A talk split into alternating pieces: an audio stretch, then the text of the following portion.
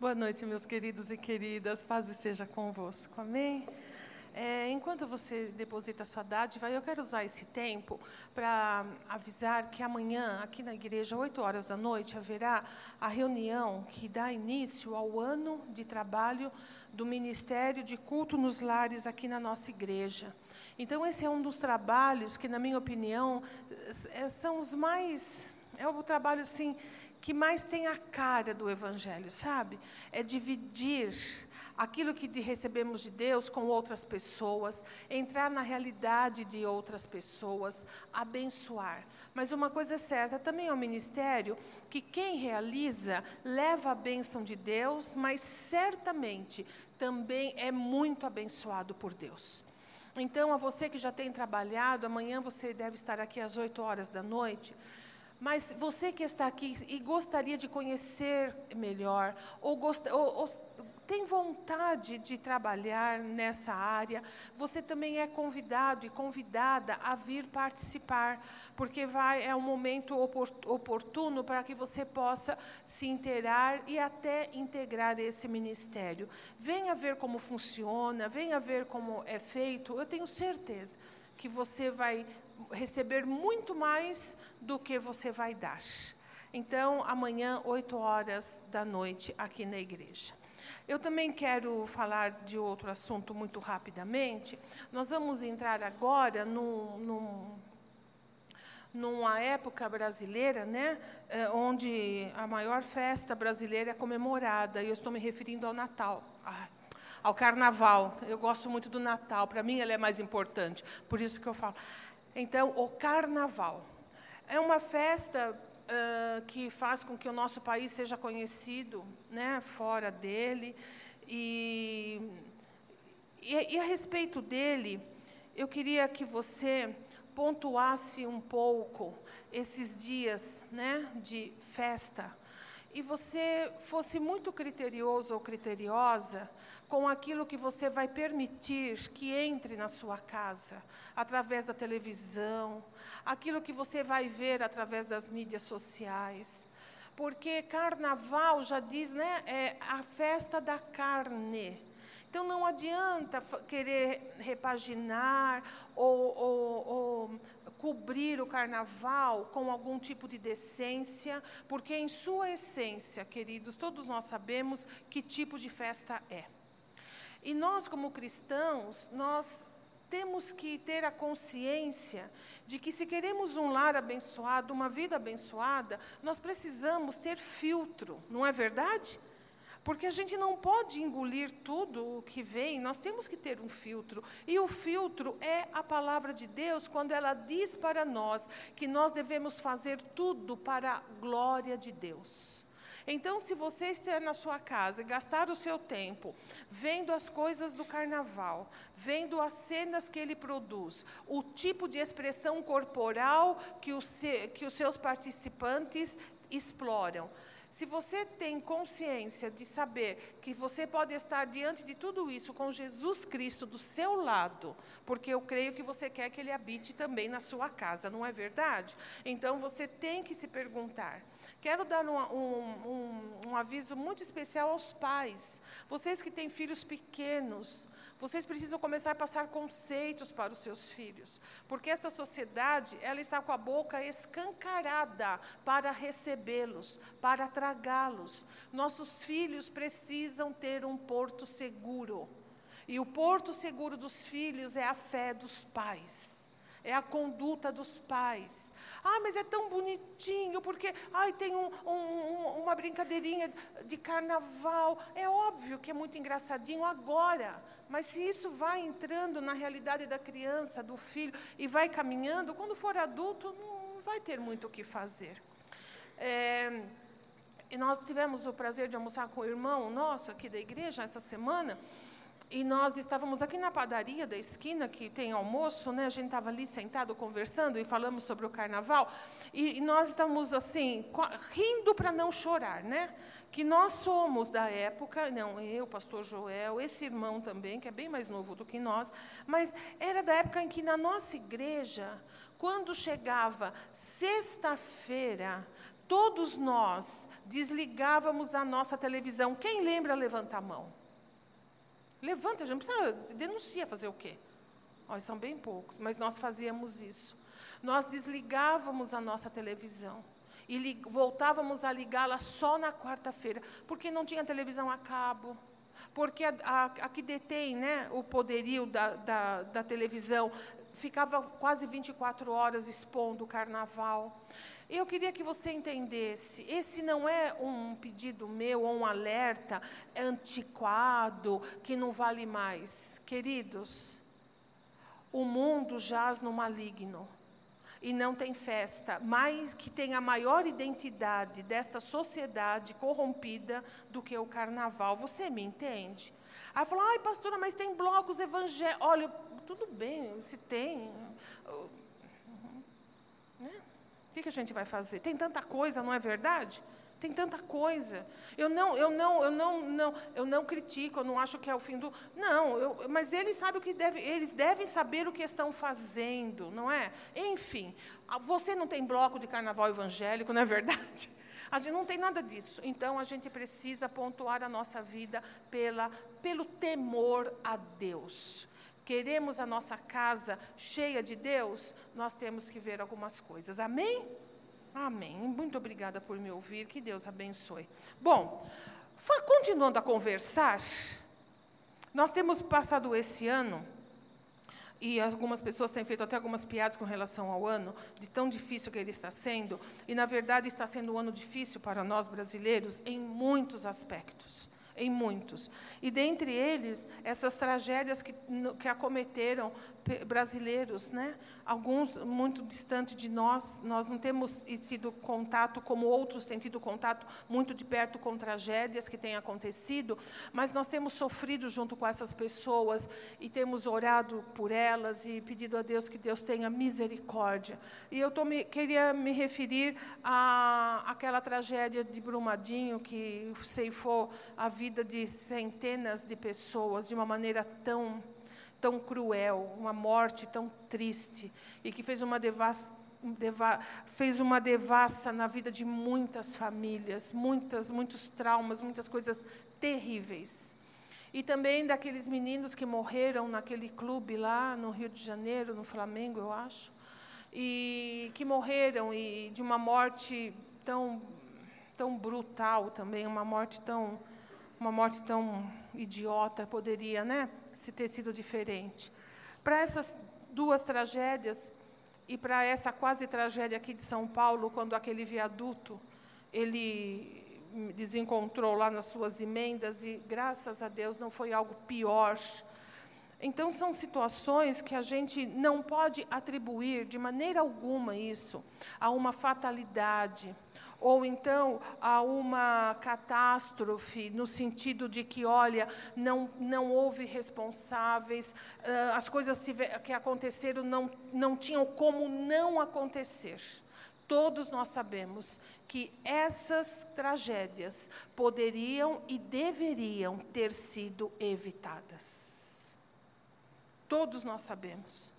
Então, não foi acidente não foi uma fatalidade, porque não foi um tsunami, porque não foi um, um, um, furacão, não foi alguma coisa que o homem uh, não tinha como evitar. Porque quando é um furacão, quando é um vulcão que entra em erupção, quando existe uma chuva essa chuva tóxica que às vezes cai, é, quando vem uma geada que acaba com tudo, quando o mar sobe, quando, a, quando os terremotos acontecem, não tem como evitar.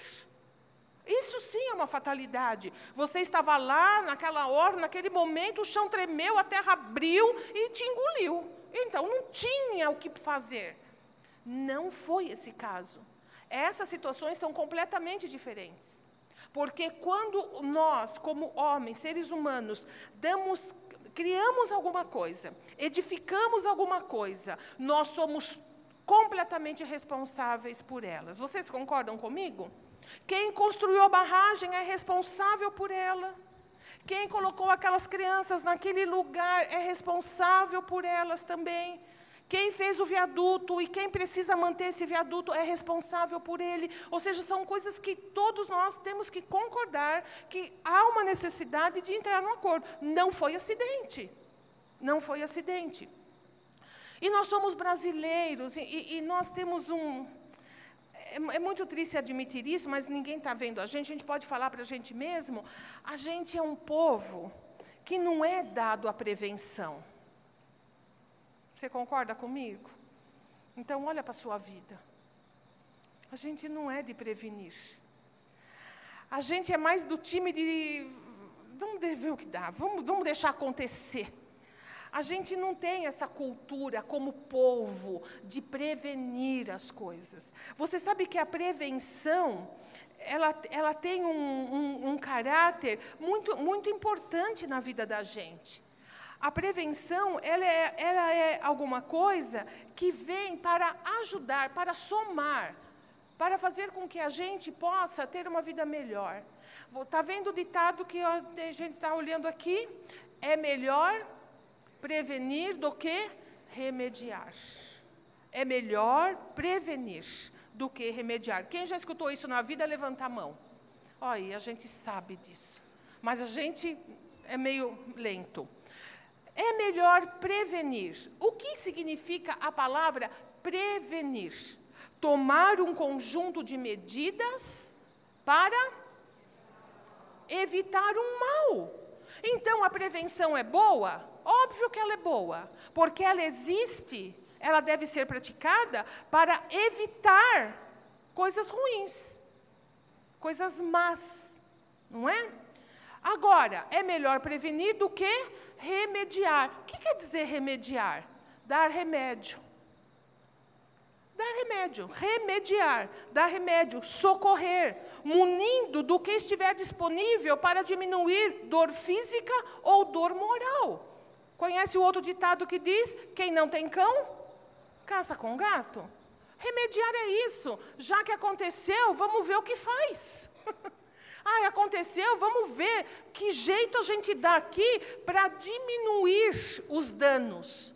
Mas que era melhor ter prevenido, era. Remediar é um passo que se dá quando a gente não cumpriu o primeiro, a primeira lição de casa, que é fazer prevenção. Ah, dá uma olhada. É melhor prevenir do que remediar? Está vendo aqui atrás de mim? É melhor ou não é? E olha de novo. É melhor? Hã? Aquela costela? Aquele cupim? Quem come cupim aqui? Olha, I'm sorry, você está mal. Olha, tudo velho, tudo levantando a mão, já estão sabendo, né? Cupim tem uma gordura que não digere, não vai direitinho para as artérias do coração. Olha de novo, não é melhor prevenir do que remediar? Não é melhor estudar do que ir mal na escola, na prova, né? Não é? E de novo, não é melhor se conversar do que acabar sozinho? Melhor prevenir do que remediar. Não é melhor usar equipamento de proteção do que ir para uma cama de hospital? Não é melhor? Não é melhor prevenir?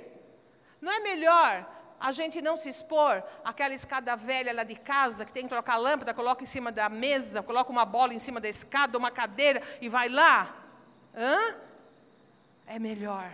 É sempre melhor prevenir do que remediar. A prevenção, ela, ela tem uma.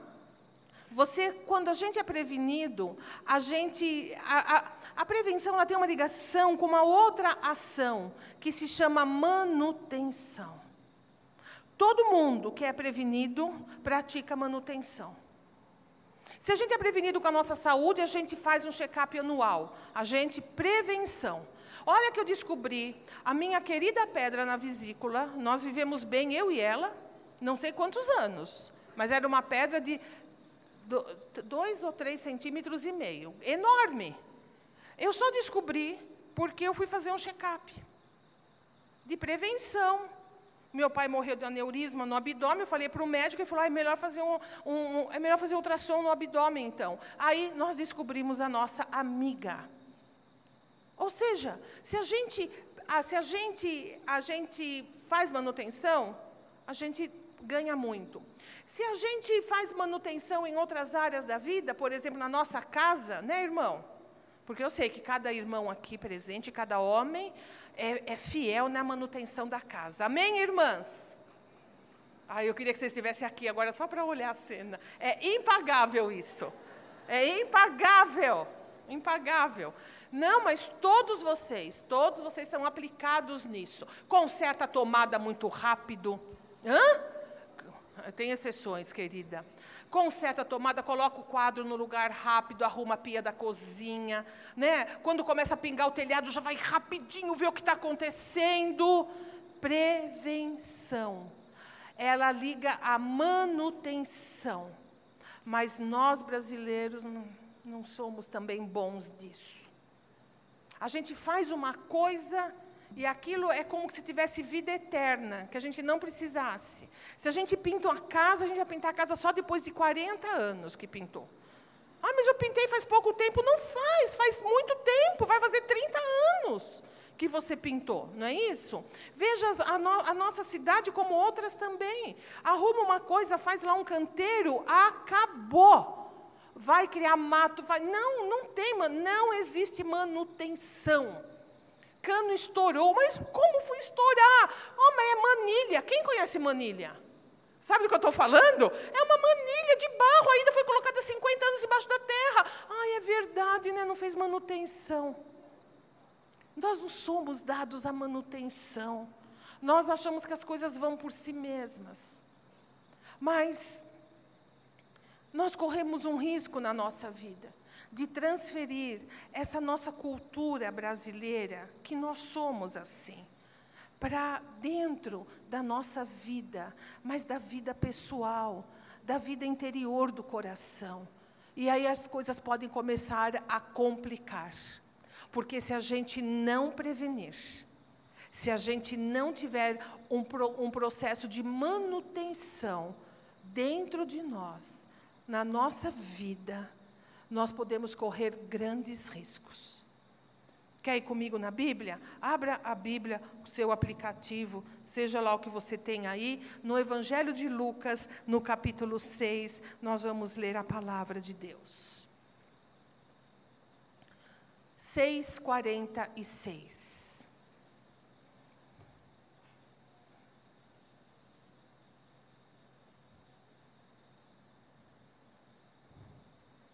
Pronto? Amém. Vamos ler. E por, que me, e me chamais Senhor, Senhor, e não fazeis o que eu digo? Qualquer que vem a mim e ouve as minhas palavras e as observa, eu vos mostrarei a quem é semelhante. É semelhante ao homem que edificou uma casa e cavou e abriu bem fundo e pôs os alicerces sobre a rocha. E vindo a enchente, bateu com ímpeto com bateu com ímpeto a corrente naquela casa, e não a pôde abalar, porque estava fundada sobre a rocha. Mas o que ouve e não pratica é semelhante ao homem que edificou uma casa sobre a terra, sem alicerces, no qual bateu com ímpeto a corrente e logo caiu e foi grande a ruína daquela casa. Uma, para, uma palavra de Jesus tão conhecida nossa, mas que ela se torna tão atual como toda a palavra de Deus é. Pense você, e todos nós sabemos o que é alicerce de construção, né? Dá uma olhadinha, todo mundo sabe. Para mim e para você, querida irmã que está aqui, isso é um absurdo, né? É uma dor no coração gastar dinheiro com isso aí, né? Não. É feio, a gente não vê, e, e, vai dinheiro, e cava, e põe dinheiro. É uma coisa muito triste quando você vai construir alguma coisa. Às vezes eu estou lá em casa e falo, pastor, ai, eu queria fazer um negocinho assim, uma paredinha. E fala, ai, mas aí vai ter que cavar. Mas cavar por quê? Uma paredinha. Mas tem que cavar, porque se não cavar, ai, já então esquece, porque aí já sabe que é uma quebradeira, é uma coisa horrorosa, né? Porque não pode fazer as coisas sem alicerce. Então, um bom alicerce, ele, ele dá como resultado uma boa edificação. Uma boa edificação. Casas que duram centenas de anos, uma coisa impressionante.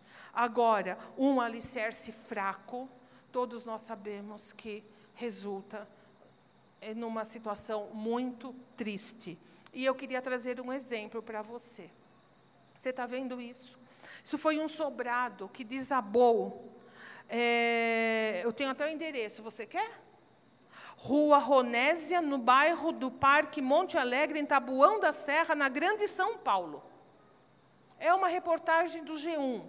Essa casa caiu.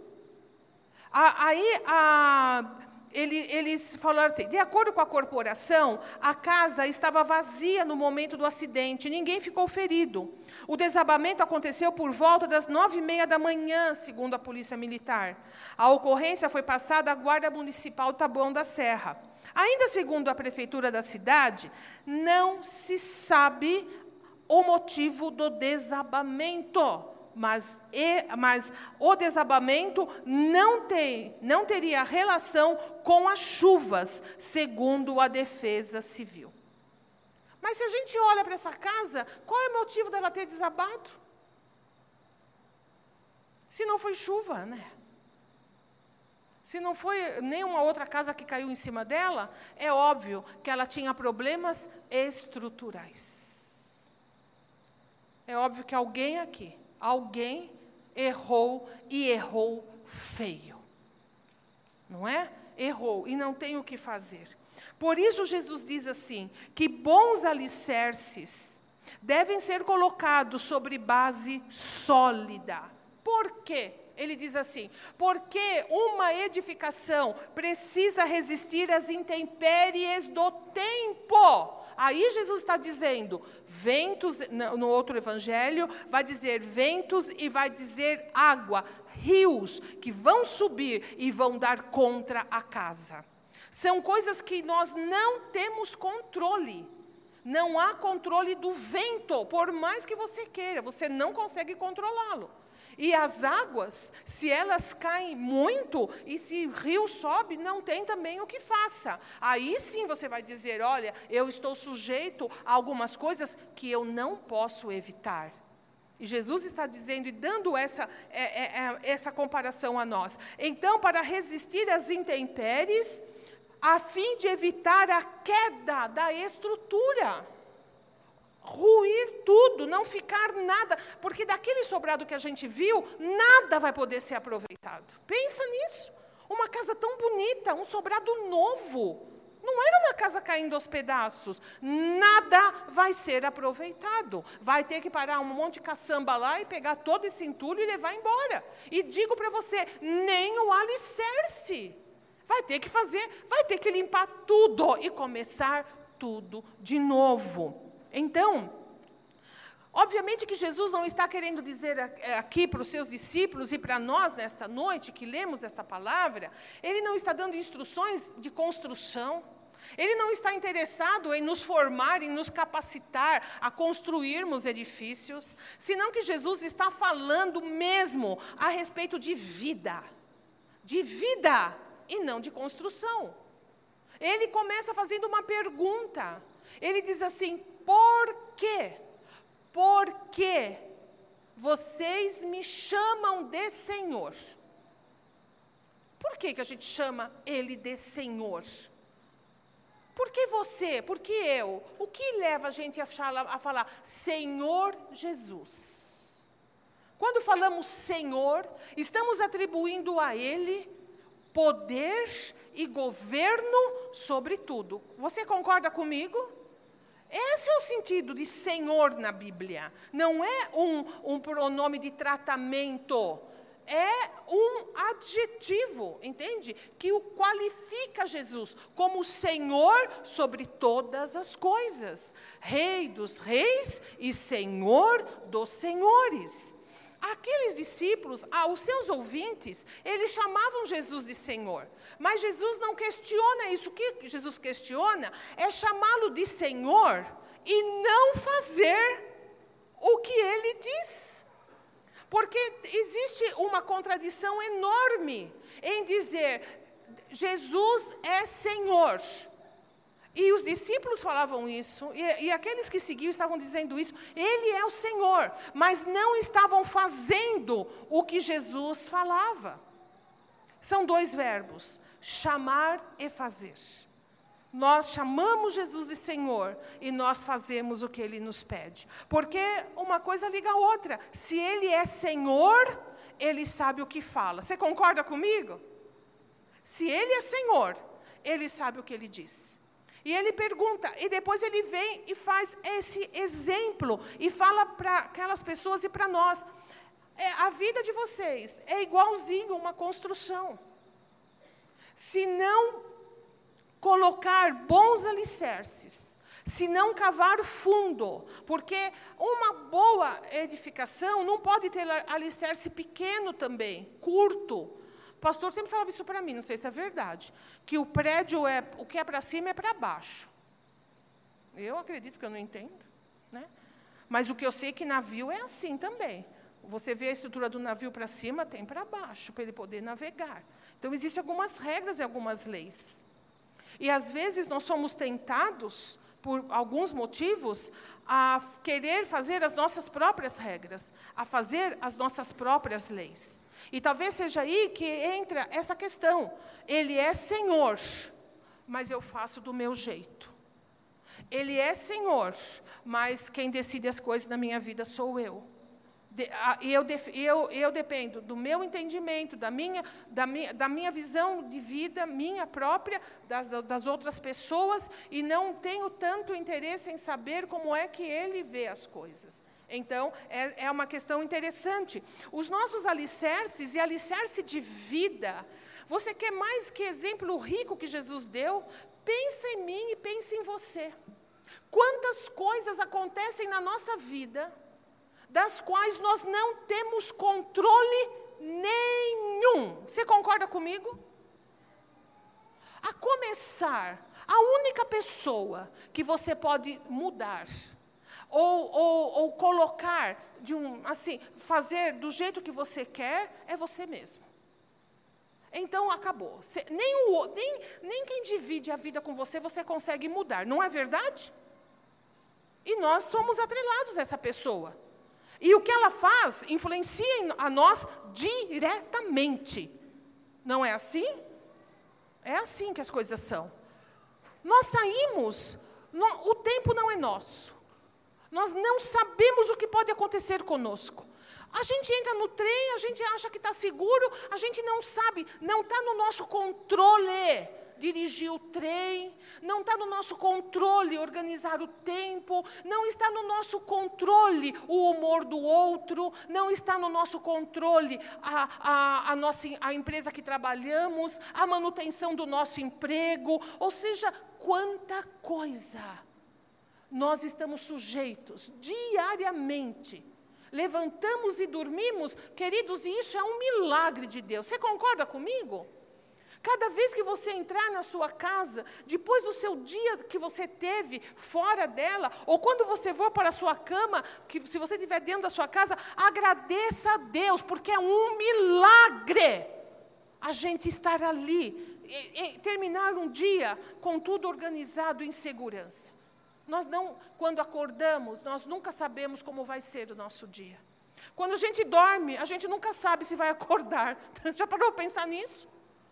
Nunca sabe se vai acordar.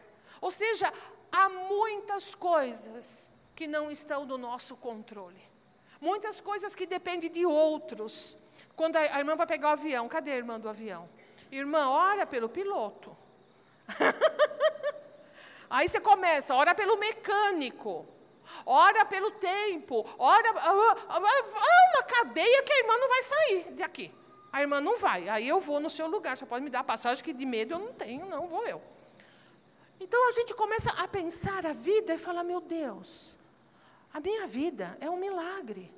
Porque tanta coisa, tanta coisa depende. E, e, e como que eu posso cuidar? Como é que eu posso organizar? Não pode. Não pode. Por isso Jesus diz assim: o seu alicerce precisa ser um alicerce fundo. E, e, e, ele tem que dar lá na rocha, para você aguentar os baques da vida, para você entender a dinâmica de uma casa construída, bem construída e fortalecida num alicerce que a mantém. Às vezes a gente pensa que as coisas na vida acontecem assim, ó. Às vezes você vê uma pessoa, ou você mesmo, quem aqui já não se perguntou assim? Eu nunca pensei que eu fosse passar por isso na minha vida. Não precisa nem levantar a mão, mas. Nós temos histórias e dizer assim: eu nunca imaginei que eu passaria por isso. Você sabe que a, quando a diversidade vem, a, o, o pior elemento dela isso eu tenho de experiência própria e experiência de aconselhamento, de lidar com pessoas. É o inesperado. Pega de surpresa. Eu não esperava.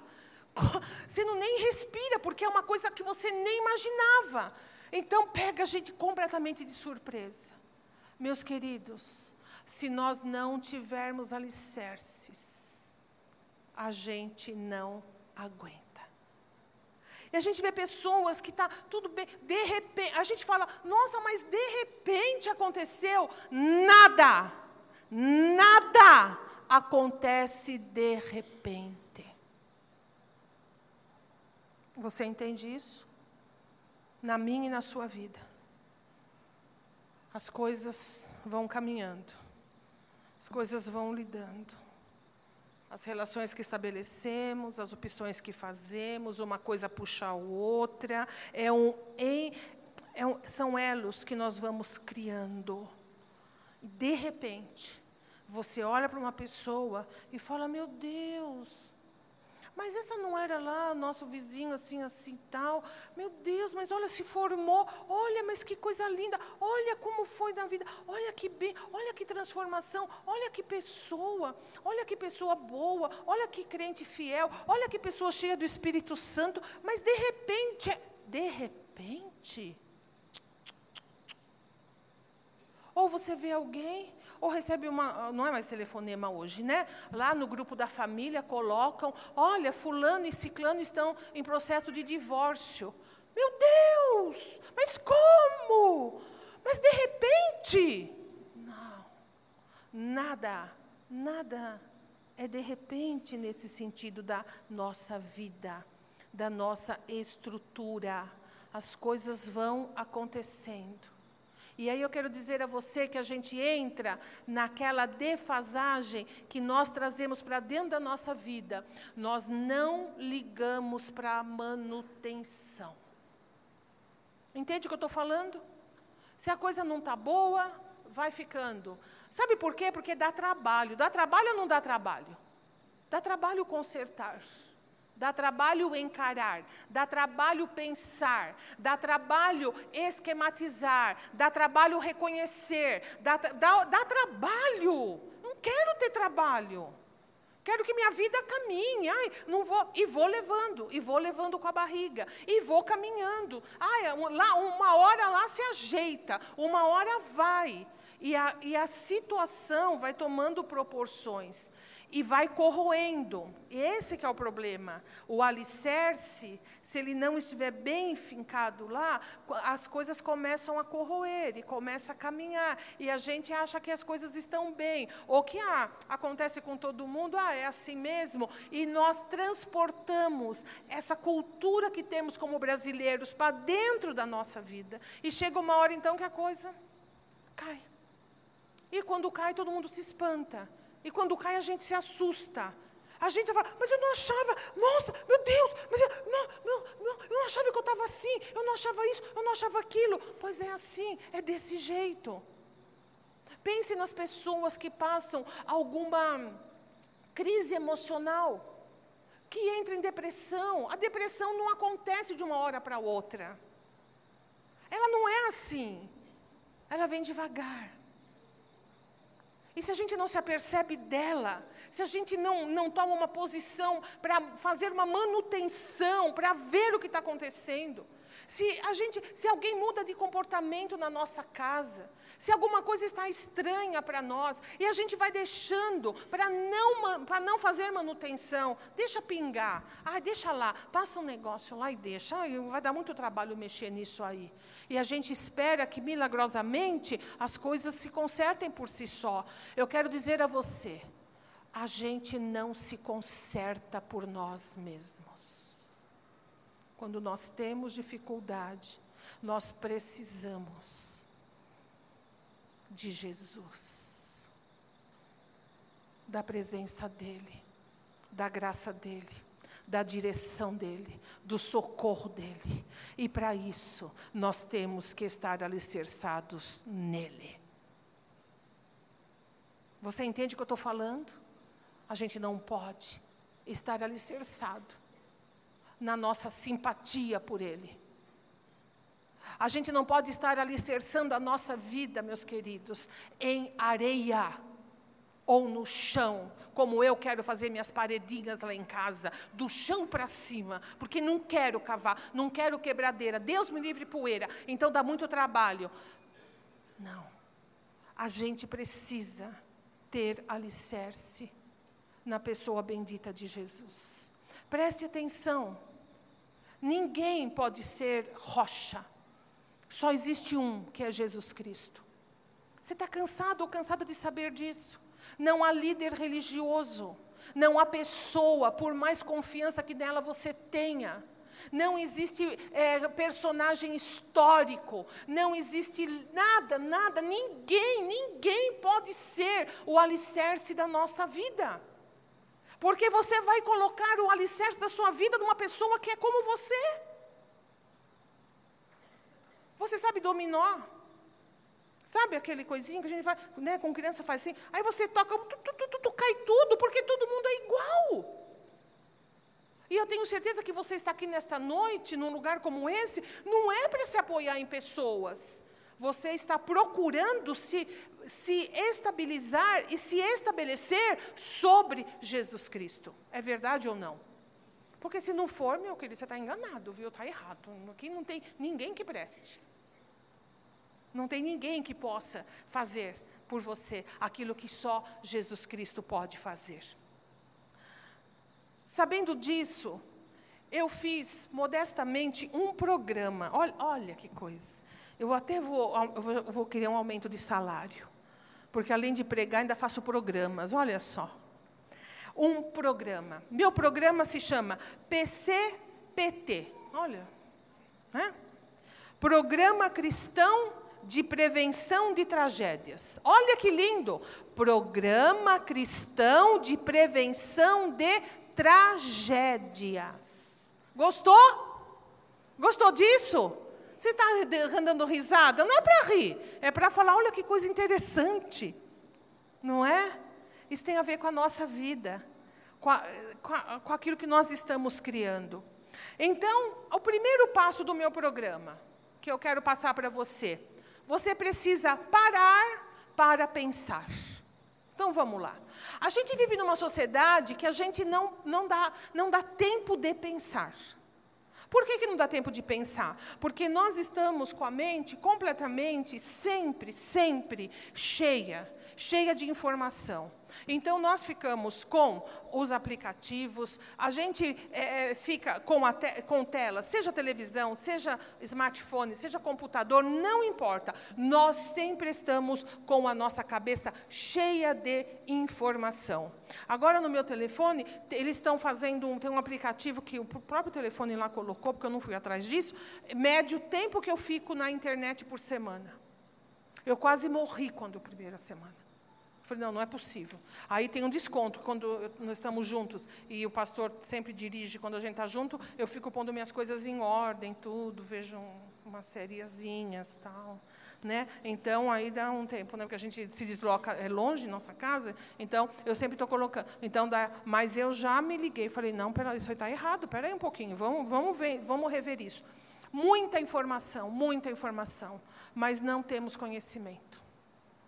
Porque o tempo todo nós estamos recebendo informação, mas a gente não faz da informação um meio de adquirir conhecimento. Então a nossa cabeça está sempre cheia. Sempre cheia, sempre cheia, sempre, como nunca esteve. Nós somos uma geração, e é engraçado, é a minha geração, dos meus filhos, dos meus netos, e assim vai. Todo mundo está na mesma. Todo mundo está cheio de informação. Não tem o que fazer. É, é, o tempo e a gente não pode se descolar disso. Não adianta. Mas a gente não para para pensar. Não para para avaliar o que a gente recebe, o que a gente vê, o que a gente lê, o que a gente escuta. E a gente não para para pensar na nossa vida. Esse é o grande problema. A gente não quer pensar na vida. Porque pensar na vida para nós é sinônimo de, de, de, de encarar problemas. Mas sabe, a gente pode mudar isso. Não é encarar problemas, é fazer uma manutenção. É olhar para a vida com amor, é olhar para a sua vida com carinho, é entender que a sua vida é a coisa mais importante que você está construindo. Mais importante de tudo, de tudo, de tudo, de tudo. É o que Deus está construindo em você. É o que Deus tem para a sua vida. É o que Deus quer fazer com você. É o que o Senhor, por onde o Senhor quer te levar. A, a sua vida, Jesus Cristo disse, vale mais do que o mundo inteiro. Ele disse isso. Ele disse isso. A sua vida vale. Jesus diz assim: a sua vida não consiste na abundância de bens que você tem não, não quer dizer nada. Não, não significa, não dá para pesar. O seu valor não está atrelado ao seu status social. Não está atrelado se você tem ou não tem carro. Não está atrelado se você tem uma graduação ou se você não tem uma graduação. A sua vida não está atrelada a nada disso. Para Deus, você é importante por aquilo que você é. Ele te ama, como nós ouvimos aqui no louvor. Ele ama você de tal maneira que ele deu o próprio filho dele, para que o filho dele pagasse no seu lugar o preço dos seus pecados, dos seus pecados, dos meus pecados. E às vezes nós somos negligentes com esse tesouro que nos foi dado.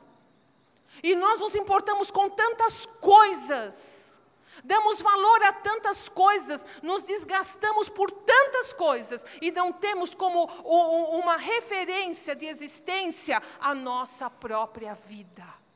Lembra que, que a palavra de Deus diz assim: cada um dará contas de si mesmo diante de Deus. Eu não vou dar conta do meu marido, eu o amo profundamente, mas eu não vou dar contas dele. Eu não vou dar conta dos meus filhos. Eu não vou dar conta de nenhum de vocês, como vocês não vão dar de mim. A minha vida é da minha conta. Sou eu que estou construindo. Deus deu para mim essa capacidade, como deu para cada um de vocês aqui. Essa é a nossa missão. Ai, qual é o meu ministério? O seu ministério é cuidar bem da vida que Deus deu para você. A sua missão é cuidar do que Deus deu a você. Você tem uma alma, você tem um espírito, você é um ser criado à imagem e semelhança de Deus, que a Bíblia afirma: você teve dia para nascer, mas você não vai ter dia de morte. A alma que Deus te deu, quem você é, em essência, vai atravessar a morte física e vai direto para a eternidade. E é isso que a gente precisa entender. O que estamos edificando? E para que estamos edificando? A Bíblia diz assim: se nós termos, temos Jesus na nossa vida apenas para viver a existência terrena, Nós somos os mais miseráveis de seres humanos que existem na terra. Isso é muito pouco. Porque Deus nos criou para Ele, para a eternidade, para viver com Ele, ainda depois da nossa morte física. Mas não podemos esquecer que existe um outro destino, que é a perdição eterna. O que é o que é o inferno, meus irmãos? Que a Bíblia fala é a ausência eterna da presença de Deus. É isso que é inferno. É você nunca mais ter a mínima, da mínima, da mínima chance de poder olhar para o céu e tentar falar com Deus. É estar completamente, definitivamente, para sempre apartado, apartada da presença de Deus. Isso é inferno. essa, essa vida que Deus deu. É óbvio, é óbvio que deu para que nós passássemos com Ele aqui nesta terra e depois da nossa morte, a eternidade nos braços dele. Deus ama. E essa é a única razão de nós nos aproximarmos um entendimento de por quê. Porque Deus é um Deus que nos previne. Parou para pensar nisso? Deus é um Deus que previne, é um Deus que anteavisa, é um Deus que fala antes conosco. Porque Deus também sabe que é melhor prevenir do que remediar. Quantas pessoas, ou quantas vezes eu mesma, errei. Quantas vezes você errou? E aí, falei, agora Deus, Deus não vai mais olhar para mim. E agora, meu Deus, agora já era, agora já foi. E por, é uma coisa inacreditável o amor dele por nós, que ele vem, ele fala: Bom, eu preveni. Agora vamos remediar, vamos dar remédio. O que é que a gente pode fazer? Vamos catar os cacos? Vamos, vamos reunir? Vamos dar um jeito? Que jeito a gente pode dar? Vem para cá, vem cá, eu vou cuidar, eu vou dar um jeito. As coisas vão, vão entrar de novo no eixo. Mas, queridos, faça um balanço da sua vida, porque eu já fiz da minha. Todas as vezes, todas as vezes, que uma situação precisou ser remediada na minha vida, foi porque eu não dei ouvidos ao alerta de Deus. Não dei ouvidos, a gente precisa lidar com as consequências. Deus, Ele é bom. Pare para pensar nisso. Tudo que Deus fala na Bíblia é para o nosso bem. Deus não quer robôs, meus queridos. Deus não é uma religião. Viver com Jesus, você sabe melhor do que eu, é uma relação, não é uma religião. O Senhor tem palavras de bênção para nós. O Senhor tem um bom futuro, um bom propósito para a nossa vida. Tudo é para melhor. Tudo é para melhor. Depois de pensar na sua vida como algo de, da maior importância, porque você está construindo hoje, colocando os alicerces hoje, na edificação que você vai, vai ser. Até porque a gente pensa que a vida é assim, ah, o auge vem depois o declínio. Não é assim. A gente, quando está aqui na Terra, a gente tem que lembrar, nós estamos numa ascendência que está nos levando, sabe? Ao, ao, ao invés de descer, não é. A gente está indo, olha, para definir aonde nós vamos passar a eternidade. Deu para entender isso? Então é uma subida, não é uma descida, é sempre uma subida. Quanto mais anos você tem, você tem que ter a consciência de que mais, assim, pela lógica, mais perto você está da decisão. E por decisão eu quero dizer, o dia que você fechar os seus olhos aqui. O dia que você precisar dizer assim: Senhor, me recebe na tua presença. O dia que você precisar falar, eu não posso morrer agora. Hum, entendeu? Eu não posso ir agora. Eu não sei para onde eu vou. Pelo amor de Deus, que pavor. Ah, hum, aí é difícil. O alicerce não foi colocado sobre a rocha. Nós temos que pensar isso. Bom, pensamos, depois então, pare para ouvir. Ouça Jesus. Ouça Jesus. Como é que eu vou ouvir Jesus? Ouça Jesus através da Bíblia. Não tem outra maneira mais segura de você ouvir a voz dele. Porque se você ouvi-lo através da palavra, você pode apostar a sua vida de que você vai estar no alicerce. Jesus nunca vai fazer nada fora da palavra dele. Entende isso? Não há revelação fora da Bíblia. Tudo que nós precisamos para a nossa vida na terra e para a salvação da nossa alma está dentro da palavra de Deus, que foi escrita, inspirada pelo Espírito Santo há mais de dois mil anos atrás. Não se deixe enganar. Vivemos tempos difíceis Vivemos tempos de muitas mudanças e transformações, de muitos marcos estão sendo arrancados e revolvidos. Queridos, a palavra de Deus permanece para sempre. Tudo, tudo o que você precisa está nesta palavra. Tudo para a vida terrena e para a vida eterna também. Então, ouça o que Jesus diz. Mas como é que você vai ouvir Jesus falar com você se você não lê a Bíblia? Não é isso? Não é isso? Alguém já disse, o cristianismo é a religião do livro. Não tem, não tem cristianismo sem Bíblia, não tem. Agora, a gente tem acesso à Bíblia. Poucos no nosso meio bem poucos não, não, não, não são alfabetizados a ponto de ler um texto. Mas ainda assim, existe a capacidade de ouvir a Bíblia gravada em qualquer programa de internet que você baixe, você vai ter a Bíblia. Você, nós precisamos desesperadamente disso. Ai, pastora, mas é um sono que me dá. Eu tenho vontade de matar quando fala isso. Ah, mas é um sono que me dá quando eu pego a Bíblia. Não, a gente não tem sono para ver série, a gente não tem para ver novela, jogo de futebol, né? Não. Ficar conversando no portão, ninguém tem sono. Ai, mas quando eu pego a Bíblia, então entenda uma coisa: Satanás está no seu cangote, fazendo de tudo, de tudo, para você não ouvir Deus. Entende isso? Então, pega a Bíblia, dá uma, dá uma de louco, de louca, lê. Eu vou ler um capítulo, estou morrendo de sono. Lê andando. Todo mundo pode pegar a Bíblia e andar, não pode? Anda pela casa, dá volta no quarto. Sabe como é? Vai para lá e para cá. Leia e leia com voz alta. Não deixe.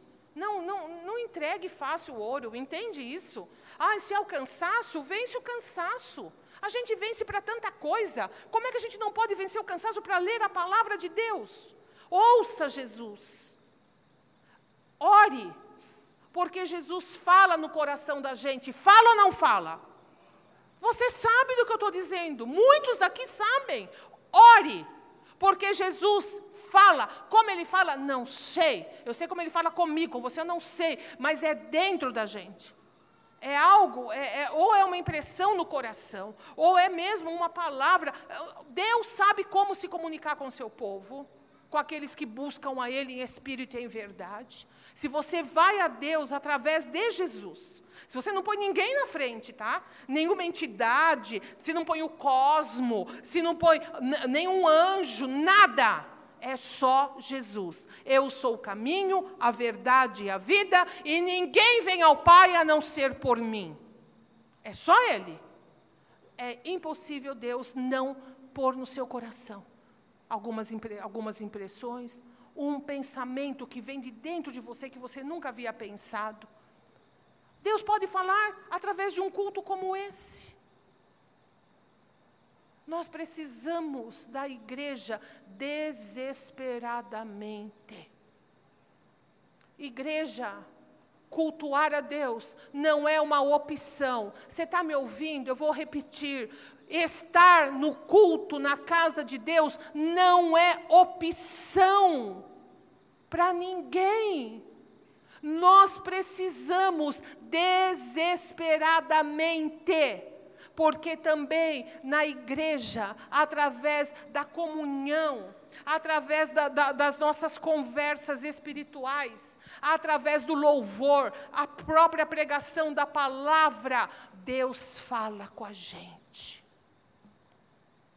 Converse com pessoas espirituais pessoas que você considera, pessoas que você vê fruto de Deus na vida dela, porque Deus também fala através de pessoas assim, bons conselhos, baseado na Bíblia, baseado nos, no, nos preceitos de Deus, da palavra dele. Meus queridos, nós temos que ouvir Deus desesperadamente. É questão de vida ou morte. Entende isso? É vida ou morte. Ou Deus fala conosco, ou nós vamos perecer. Você pode ter certeza do que eu estou dizendo.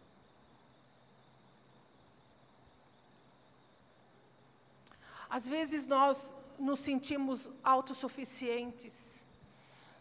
Eu entendo alguns de vocês que dizem assim: ah, eu não quero levar problemas para vocês e nem para a igreja.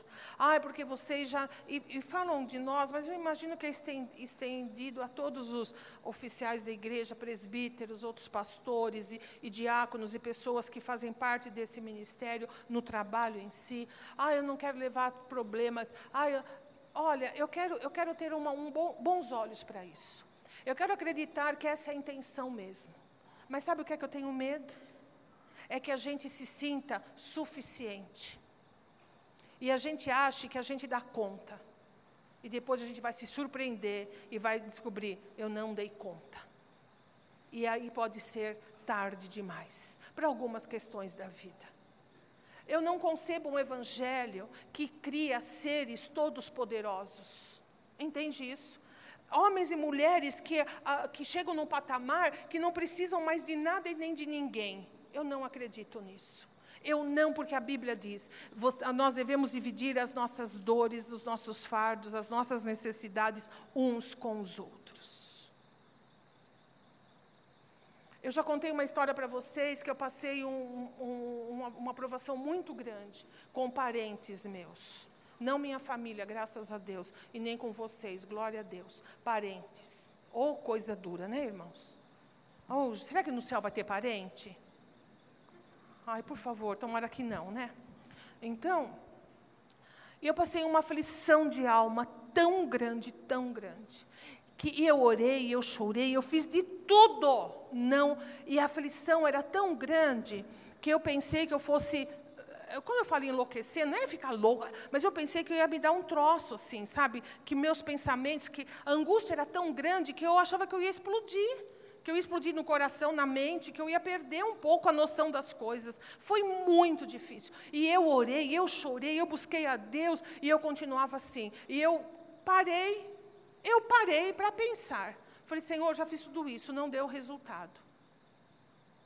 Eu não queria dividir com o pastor, porque, coitado, também não pode fazer nada, é parente, vai fazer o quê? Né? E parente meu, né? não é dele, é meu. Vai fazer o quê esse homem? Coitado, não dava. Eu falei, pois eu, eu sei o que eu vou fazer. Parei, pensei, e eu creio que eu ouvi Deus.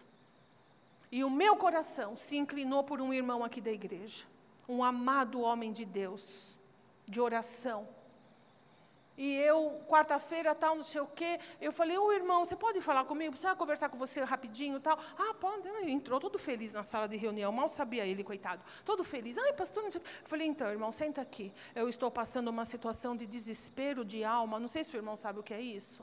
Eu estou com um problema muito sério, estou sendo muito difícil para mim. Emocionalmente, eu estou acabada e eu preciso de oração. É isso. Imagina o irmão, ele falou, o que eu estou fazendo nessa igreja, né? Nossa, como é que é? Enfim, mas ele é um homem de Deus, um homem espiritual. E ele falou: Não, pastor, eu vou orar sim. Ele falou, pastora, posso orar agora? Eu falei, vamos orar. E nós oramos ali juntos. Foi na quarta. Na quinta-feira, eu tinha uma reunião, lá onde eu moro, do condomínio lá, um, um azar que eu entrei lá. Porque eu não escutei meu marido e, eu entrei num, numa furada que só Deus. Fui fazer parte do conselho. Então, aí tinha uma reunião lá. E eu falei, bom, eu vou nessa reunião. A reunião era, era uma e meia.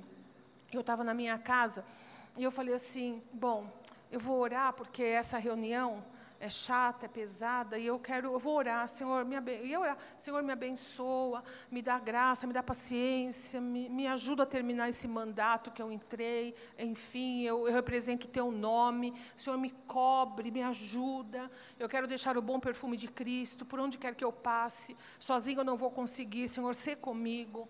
Queridos, eu estava me arrumando, eu falei, uma hora, tá, vou me ajoelhar no meu quarto, estava sozinho, o pastor estava trabalhando.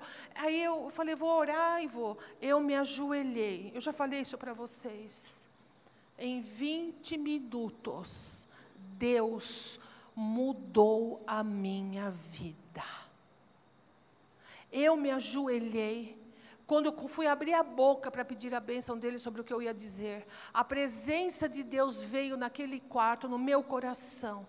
Eu só chorei. Ali Deus limpou meu coração, falou do meu futuro, reorganizou a minha vida. 20 minutos eu era uma outra pessoa e estou respirando isso até o dia de hoje. Pense se eu não tivesse procurado o irmão para orar por mim, se eu não tivesse aberto a minha situação, se eu não tivesse feito isso, eu tenho, irmãos, eu tenho certeza que foi fruto da oração dele pela minha vida. Como é que a gente pode achar que a gente não precisa? A gente precisa. A gente precisa ouvir Deus e precisa entender a direção que Ele dá para nós. Amém, meus queridos? Eu espero que vocês Tomem isso na vida de vocês. Igreja é isso. Porque igreja que não pode falar, ai não, ninguém pode saber. Ai, ai, pelo amor de Deus, pelo amor de Deus, eu não sou do condomínio lá onde eu moro, né? não? Não é verdade? Então, não, não, eu sou de uma igreja, do corpo de Cristo Jesus na terra. Eu sou de pessoas como eu, que amam a Deus, amam uns aos outros, estamos aqui para aquilo que der e vier, não é verdade? Porque a natureza humana, é bem, a gente sabe, bem conhece, a gente sabe o que é. Amém.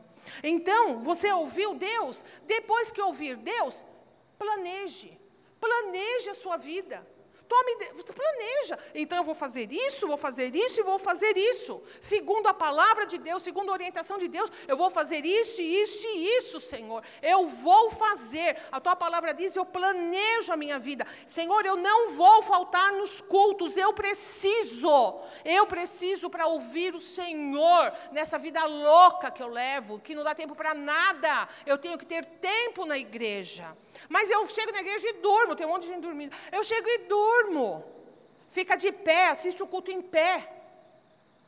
Faz por onde ouvir Deus falar. E não adianta visita, avisa todo mundo. De tal hora a tal hora, não estou em casa. Não adianta chegar, porque não estou, tenho um compromisso. Ai, eu tenho um compromisso, não posso fazer o quê? Minha religião não permite.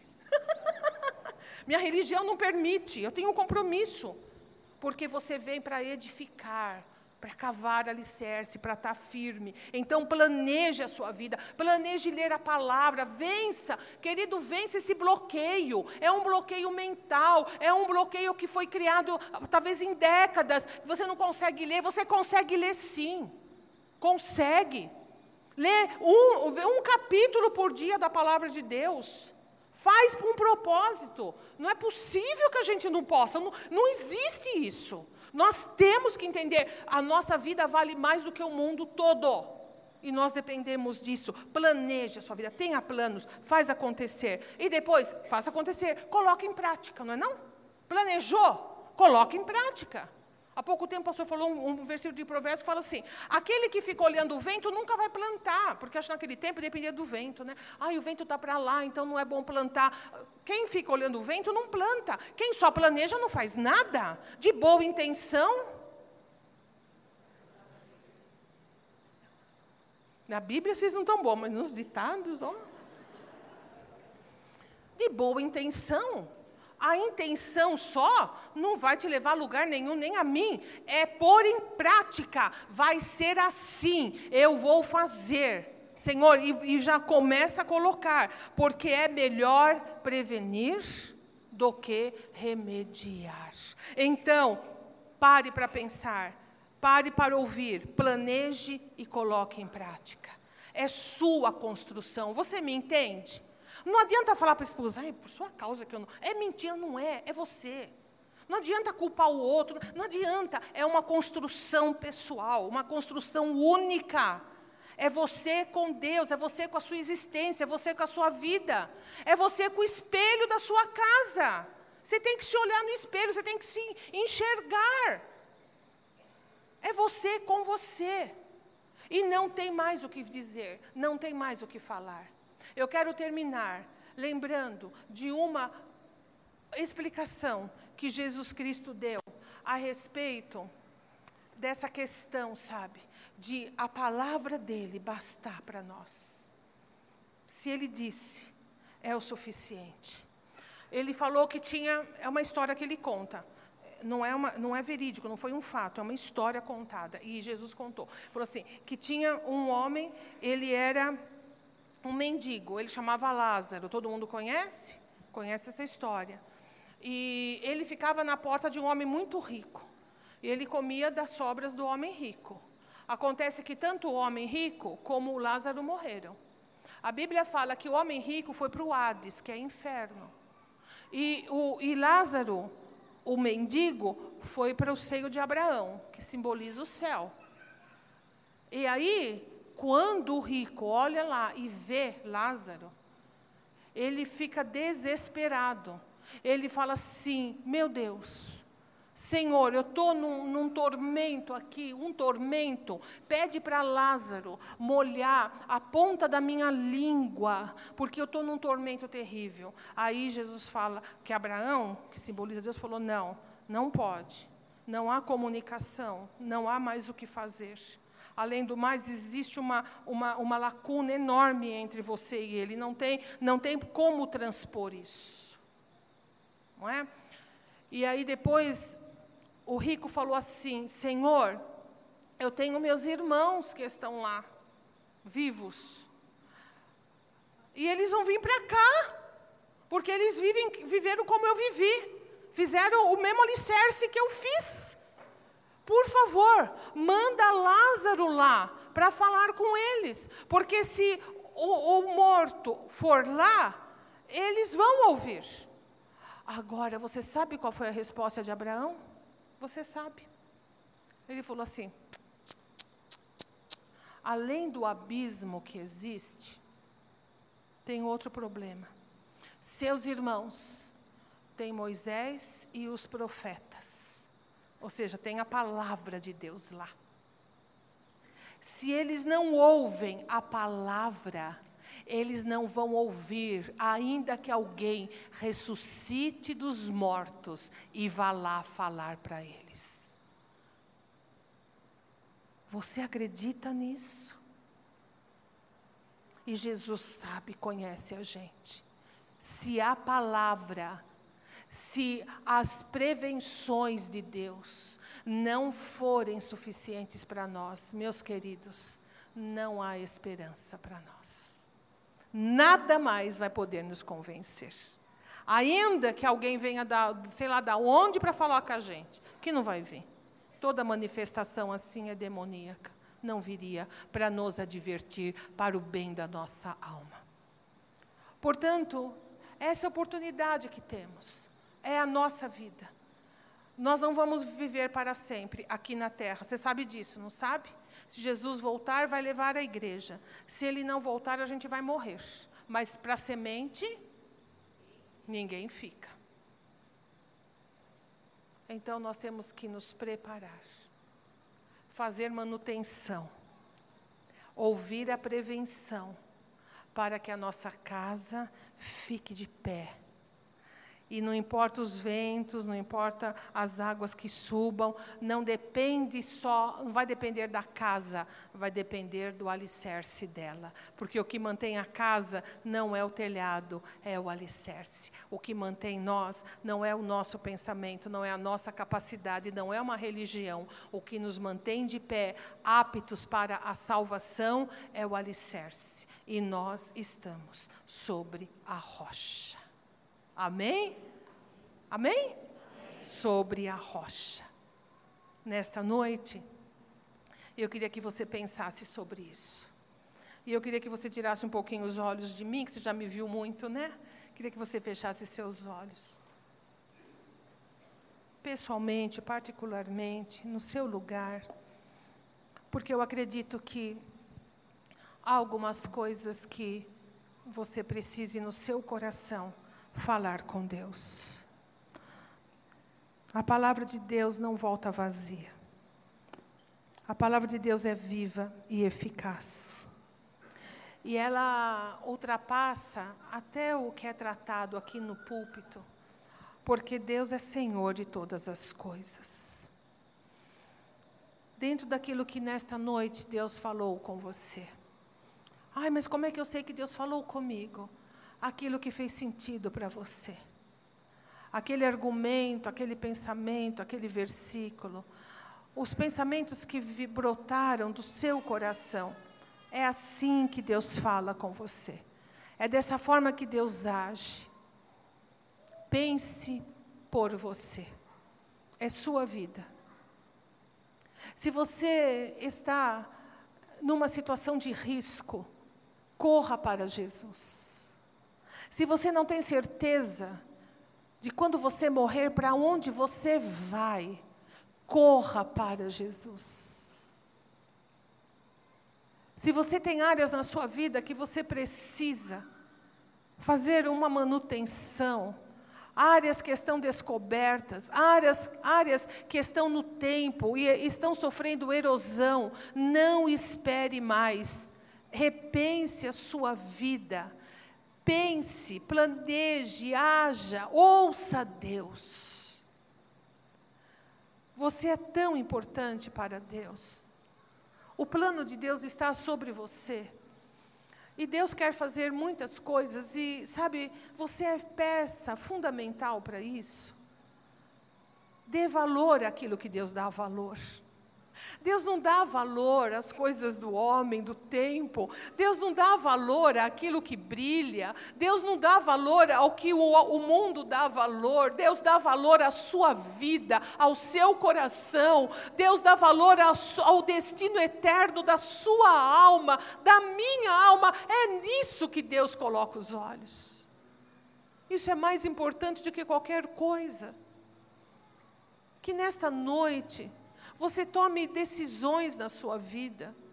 Não adie mais, não saia deste culto de adoração a Deus sem decisões tomadas no seu coração. Rompa com aquilo que tem ah, degradado a sua vida, a construção que Deus está querendo fazer. Se você está flertando com o perigo, com vícios, se você está numa situação de risco, volte-se para Deus. Vá para o Senhor. A Bíblia diz assim: humilhai-vos debaixo da potente mão de Deus, para que Deus o exalte. Você quer ser exaltado? Vá para Deus, humilhe-se diante do Senhor, busque o socorro de Deus nesta noite, Deus está derramando em nós a, a chance, a possibilidade de não sermos contados como aqueles que são levados pelas tragédias, pela falta de manutenção, aquelas pessoas que sofrem tendo uma vida tão possível de bênção na mão de Deus, vivem uma vida miserável, uma vida que nenhum ser humano, pela vontade de Deus, viveria. Que nós possamos ser aqueles que abram os olhos a tempo, para que o plano de Deus se cumpra na nossa vida. Deus, nesta noite, venha sobre nós nos abençoar, venha sobre nós derramar do seu Espírito Santo e nos dá força para que possamos continuar a construir sobre a rocha. E se você nesta noite está aqui, se você é uma casa sem alicerce, se você é como uma folha levada pelo vento, se o vento sopra para um lado, você vai, se sopra para o outro, você vai. Se você olha para a sua vida e nada você construiu, ou se você olha e o que construiu caiu, é um indício claro de que você precisa, precisa tomar uma decisão. Não dá para você manter a sua vida só na sua força e capacidade. Você precisa desesperadamente da presença de Jesus na sua vida. Ele precisa ser Senhor sobre você, sobre suas decisões. O Senhor chama você, o Senhor diz a você que você é precioso, preciosa para Ele. Deus não tem alegria no seu sofrimento, Deus não vê com alegria a decadência da sua vida. O Senhor quer te estabelecer, não perca esta oportunidade. Nesta noite, abra seu coração e abra sua vida. Repense os seus caminhos e tome uma decisão.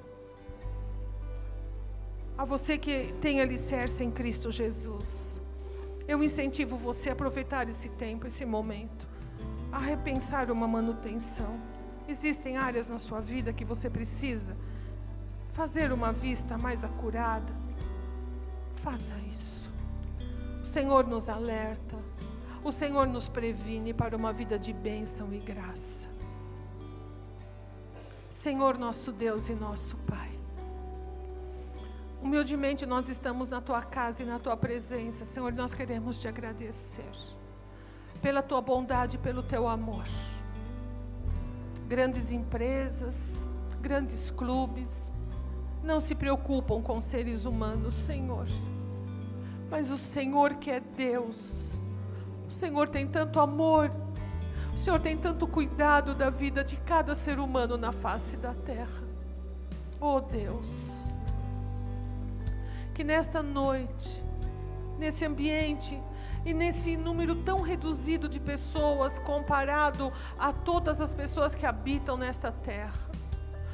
O teu Espírito Santo nos visite e nos abençoe. Senhor, perdoa-nos por levar às vezes a nossa vida de qualquer jeito.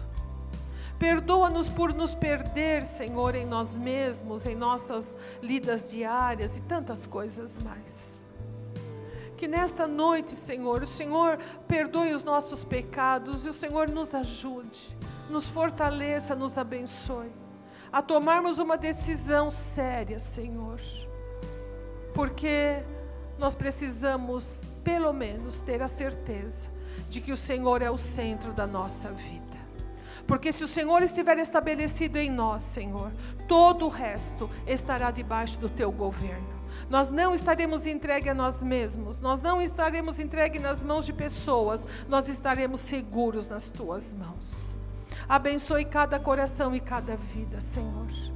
Abençoe no interior, naquilo que é pessoal, naquilo que é intransferível, naquilo, Senhor, que é único, Senhor, em nome de Jesus Cristo. Edifica-nos em Ti mesmo, Senhor.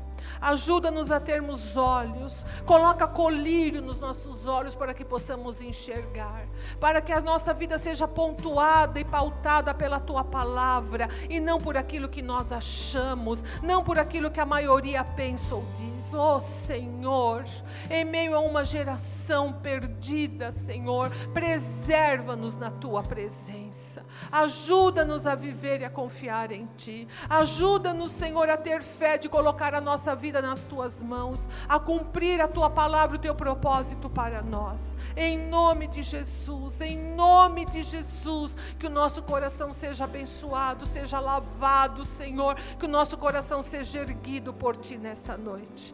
É a oração que fazemos neste lugar, com toda humildade do nosso coração, mas na certeza de que o Teu Espírito Santo está fazendo coisas grandes em nós. Em nome dEle, para a glória dEle, Senhor, porque nós queremos atravessar o rio, nós queremos chegar no céu, nós queremos Te abraçar, nós queremos olhar para o Senhor face a face e poder dizer: só pela Tua graça, só pela Tua graça. Ajuda-nos, Senhor em nome de Jesus Cristo, em nome de Jesus. Amém e amém. E amém. Amém.